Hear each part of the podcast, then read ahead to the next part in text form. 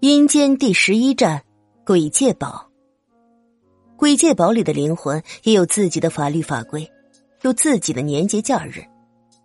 杨氏活人所冲撞的鬼魂，多就是这鬼界堡里的鬼魂，只有极少数的才是冲撞到了孤魂野鬼。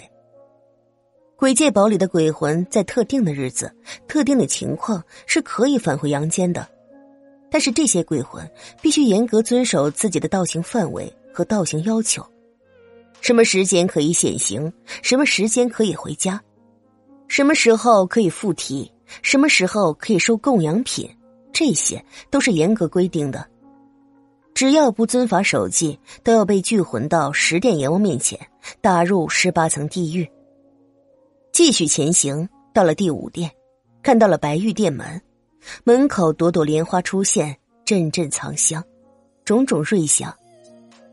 五殿门口的对联：“阴曹地府十座殿堂，五殿为主，十八地狱百种刑罚，以法正道。”